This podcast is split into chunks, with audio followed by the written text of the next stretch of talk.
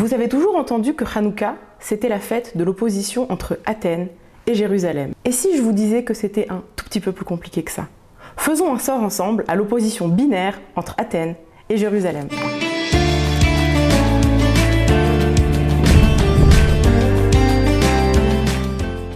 Depuis que nous sommes tout petits, et c'est encore ce que les enfants, en tout cas les miens, apprennent à l'école, nous savons que Hanouka, c'est la fête du nous contre eux, des juifs contre les grecs, de Jérusalem contre Athènes, des petits contre les grands, de l'indépendance nationale religieuse face à l'impérialisme. Cette vision de Hanouka est en fait un micmac de trois narratifs principaux qui se combinent et se pondèrent différemment selon le milieu religieux, idéologique ou géographique d'où l'on parle. Un premier, qui raconte Hanouka comme la lutte des Juifs de Jérusalem contre le roi Séleucide Antiochus IV et contre l'assimilation. Un second, populaire en Israël, met l'accent sur l'indépendance nationale regagnée face à l'Empire.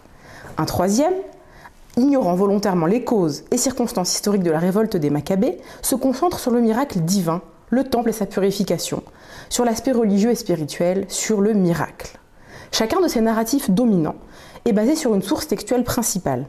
Ainsi, la version anti-assimilationniste est celle du premier livre des Maccabées, dont l'auteur était un proche de la cour asmonéenne, écrit environ 50 ans après la révolte. La version nationaliste hein, est quant à elle celle du second livre des Maccabées, écrit en Égypte par un pro-asmonéen aussi, toujours environ 50 ans après les faits. La version spiritualiste est plutôt anhistorique et finalement celle des sources rabbiniques, hein, les héritiers des pharisiens, qui furent en tension avec la dynastie asmonéenne, et de cela, c'est Bittier Rosengoldberg qui vous reparlera demain. Donc ce partage, peu importe sa formulation, qui est intégré dans l'enfance, se redouble parfois à l'âge adulte dans une approche plus conceptuelle ou philosophique de la question, hein, qui reste toutefois archétypale. Jérusalem est alors censé représenter une structure, Athènes également, devenant le nom de l'autre du judaïsme, hein.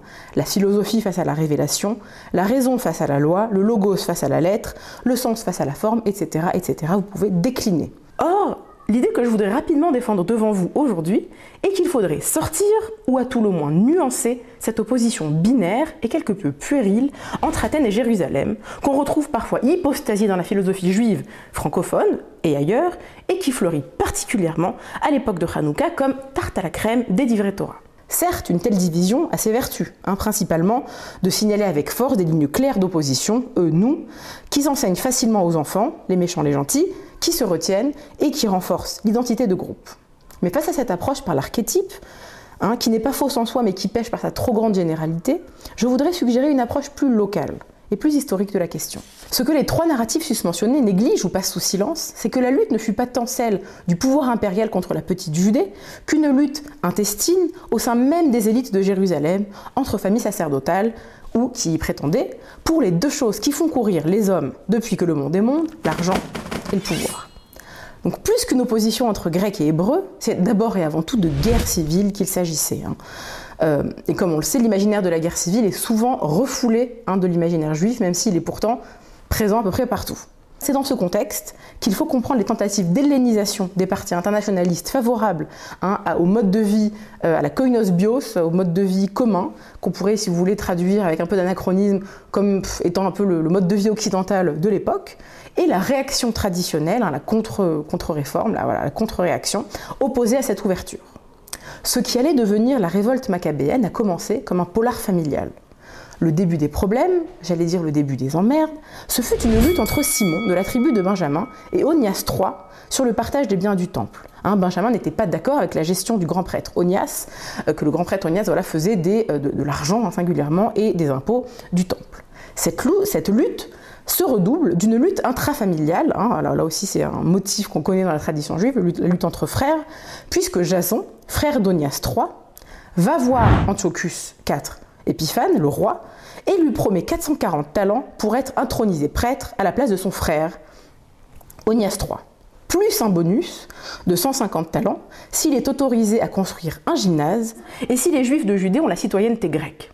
Et donc cette demande de faire de Jérusalem une police, hein, une cité grecque semi-autonome, est évidemment agréée par Antiochus IV.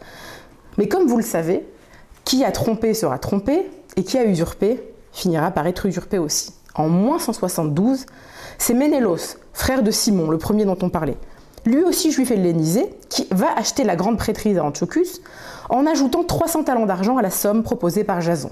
On imagine que le roi Antiochus a dû être ravi hein, de voir des prétendants à la grande prêtrise du temple de Jérusalem surenchérir les uns sur, les autres. Lui, ça lui faisait plus d'argent dans la poche. Alors qu'une fausse rumeur sur la mort d'Antiochus IV Épiphane se répand, Jason en profite pour attaquer Ménélos. Antiochus, croyant qu'il a affaire là à une révolte de la Judée, dirige l'invasion de la Judée. Il était en Égypte à côté, ça n'a pas marché pour lui là-bas.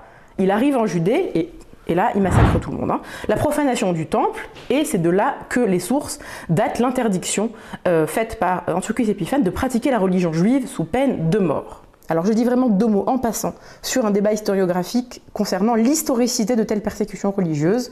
Il y a deux écoles qui s'opposent. Une première école qui dit qu'il n'y a pas de raison de douter que ça ait eu lieu, et c'était probablement une vengeance de Antiochus face à ces Judéens réfractaires qui voulaient pas payer en plus tout ce qu'il lui avait promis.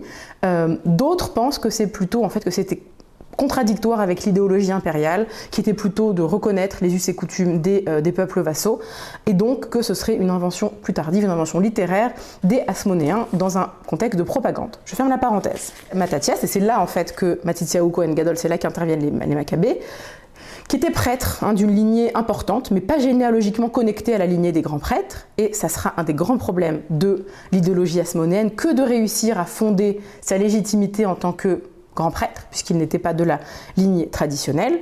Il lance une guérilla avec ses fils. Hein. Il voit que ça commence à. Hein, que, c'est la guerre, que c'est compliqué. Il se dit c'est l'occasion de lancer une guérilla avec ses fils. Ils vont tuer les officiels séleucides et des collaborateurs juifs, enfin, ceux qu'il considérait comme des collaborateurs juifs.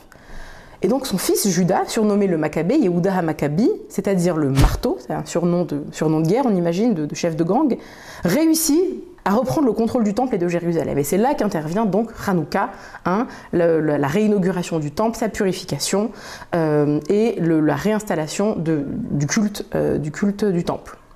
Et donc c'est cela qui mène à l'instauration d'une dynastie juive maccabéenne entre moins 165 et 63. C'est pas très très long, mais c'est pas très court non plus euh, pour l'époque, une époque où les royaumes sautent très rapidement. Et cette dynastie juive maccabéenne a dû très très vite s'ajuster aux exigences diplomatiques de l'époque. Hein. L'image qu'on se fait du petit royaume indépendant qui réussit à tenir en joue hein, absolument tous ses voisins, euh, y compris les plus dangereux et les plus grands, est une image d'épinal, hein, puisque plusieurs de ces rois euh, ont le titre d'amis du roi, de grand prêtre ou de gouverneur, ce qui montre qu'en réalité, plus qu'une véritable indépendance, c'est un statut de demi-vassal qu'ont réussi à, acquérir les, euh, les Asmonéens. Mais, et c'est intéressant, grâce à une intense communication de leur part, centrée sur leur relation privilégiée avec le temple, sur une judaïsation des discours. Hein, on le voit avec l'étude de la numismatique, donc des pièces qui ont été frappées par les rois euh, asmonéens. Euh, les rois asmonéens ne s'appellent rarement, ou je crois même quasiment jamais, euh, Meller, ne s'appellent pas roi des Juifs, ils s'appellent Kohen Gadol, Yohanan Kohen Gadol, ou bien Chever Yehudim. Hein, une analyse des fouilles archéologiques de leur château qui ont été trouvés dans le territoire aujourd'hui israélien, eh bien, montrent euh, la prégnance en fait des mikvaot, c'est vraiment quelque chose, l'insistance sur, la, sur la, ritualité et sur la pureté rituelle, euh, c'est quelque chose, enfin c'est pas une nouveauté, mais en tout cas ça va, ça va augmenter à l'époque asmonéenne. Et donc ça montre finalement que euh, voilà, tout leur, leur, tout leur discours hein, comme lignée de grands prêtres, qui dit grand prêtre eh bien, dit, dit grand prêtre de tous les juifs, pas que des juifs de Judée, puisqu'on est roi, on est roi d'un royaume, mais a priori, quand on est grand prêtre, c'est une fonction religieuse, et il y avait déjà une diaspora, une diaspora euh, en Égypte euh, et ailleurs, eh bien qu'on est du coup en fait légitime à être représentant de tous les juifs, de tous les juifs du monde. Et donc grâce à tout ça, les Asmonéens vont réussir en quelque sorte leur coup de force idéologique en tout cas dans la mémoire culturelle juive, hein, telle que nous nous en souvenons, qui est de faire oublier leur hellénisation de facto et de ne laisser dans notre mémoire que l'image du juif héros, intransigeant, qui lutte pour son, indépendance religieuse.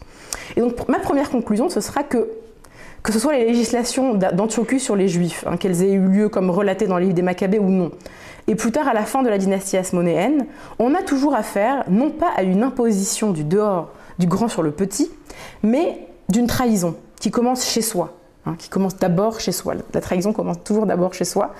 Euh, et ma deuxième conclusion hein, est, que le façonnement finalement du récit de soi, la façon dont, les, acteurs, si vous voulez, historiques façonnent leur récit, ça a une influence sur le très très long terme et ça tord forcément la complexité historique, et c'est le retour, si vous voulez, par la, fenêtre hein, de ce qu'on avait essayé de faire sortir par la porte, à savoir les archétypes. Je voudrais enfin revenir à ce qui était mon point de départ, hein, à savoir le nœud de l'opposition idéologique qui s'est joué à cette époque. Hein. Si c'est pas, comme je l'ai dit, ni Athènes ni Jérusalem de façon très binaire, alors c'est quoi hein? Alors, ce qui a été, me semble-t-il, rejeté avec force, euh, presque avec une réaction d'instinct à Hanouka, Hein, non pas forcément par les acteurs historiques, encore une fois, mais par la trace qu'ils en ont laissée dans notre mémoire, via tous les filtres et réinterprétations. Ce n'est pas juste un mode de vie esthétisant, le corps, l'hédonisme, le gymnase, les prépuces reconstruits, etc., ou même la philosophie. Euh, ça, ce serait une façon de céder à un dualisme en fait très grec, hein, de dire eux les superficiels, nous les profonds. Eh bien alors qu'est-ce que c'est c'est à mon avis quelque chose d'à la fois plus politique et plus religieux. C'est un rejet, je pense, du culte politique du souverain, hein, de cette idée que euh, la politique est un lieu euh, où on doit rendre un culte en fait à la figure religieuse, que le roi est une figure divine, euh, l'idolâtrie de la politique, si vous voulez. Tous les récits relatifs au refus juif hein, à différentes époques, c'est un motif qui, qui revient souvent dans l'histoire juive de rendre un culte au roi, sont à comprendre dans ce contexte. Et donc, si je devais résumer, si vous voulez, je dirais que le problème de Hanouka, c'est pas tant celui d'une influence extérieure, ça c'est qui est des influences extérieures de techniques, d'idées, etc. C'est en fait structurel à l'existence des, cultures et des, individus dans le monde. Euh, c'est plutôt celui d'un rejet instinctif euh, et religieux de la sacralisation de la politique et de la figure royale. Hein. Donc le génie de Hanouka, si vous voulez, telle que cette fête a été transformée, tordue, sortie de son contexte, à la fois par les rabbins, mais aussi par d'autres euh, textes et d'autres acteurs, et au fur et à mesure de l'histoire, finalement, c'est cela. Hein. C'est fêter l'idée qu'il n'y a au fond qu'un seul roi véritable, le Melech HaOlam, Dieu, et que l'espace du pouvoir est pour les juifs, y compris et peut-être même surtout quand il est exercé en toute souveraineté, un espace qui est toujours vide et d'absolu ou de valeur religieuse. Voilà, et Amévin Yavin comprennent qui pourra. Et je vous remercie infiniment et je vous souhaite Hanouka Sameach. Je vous donne rendez-vous aussi demain pour, à la même heure pour euh, la suite de notre série Clair Obscur.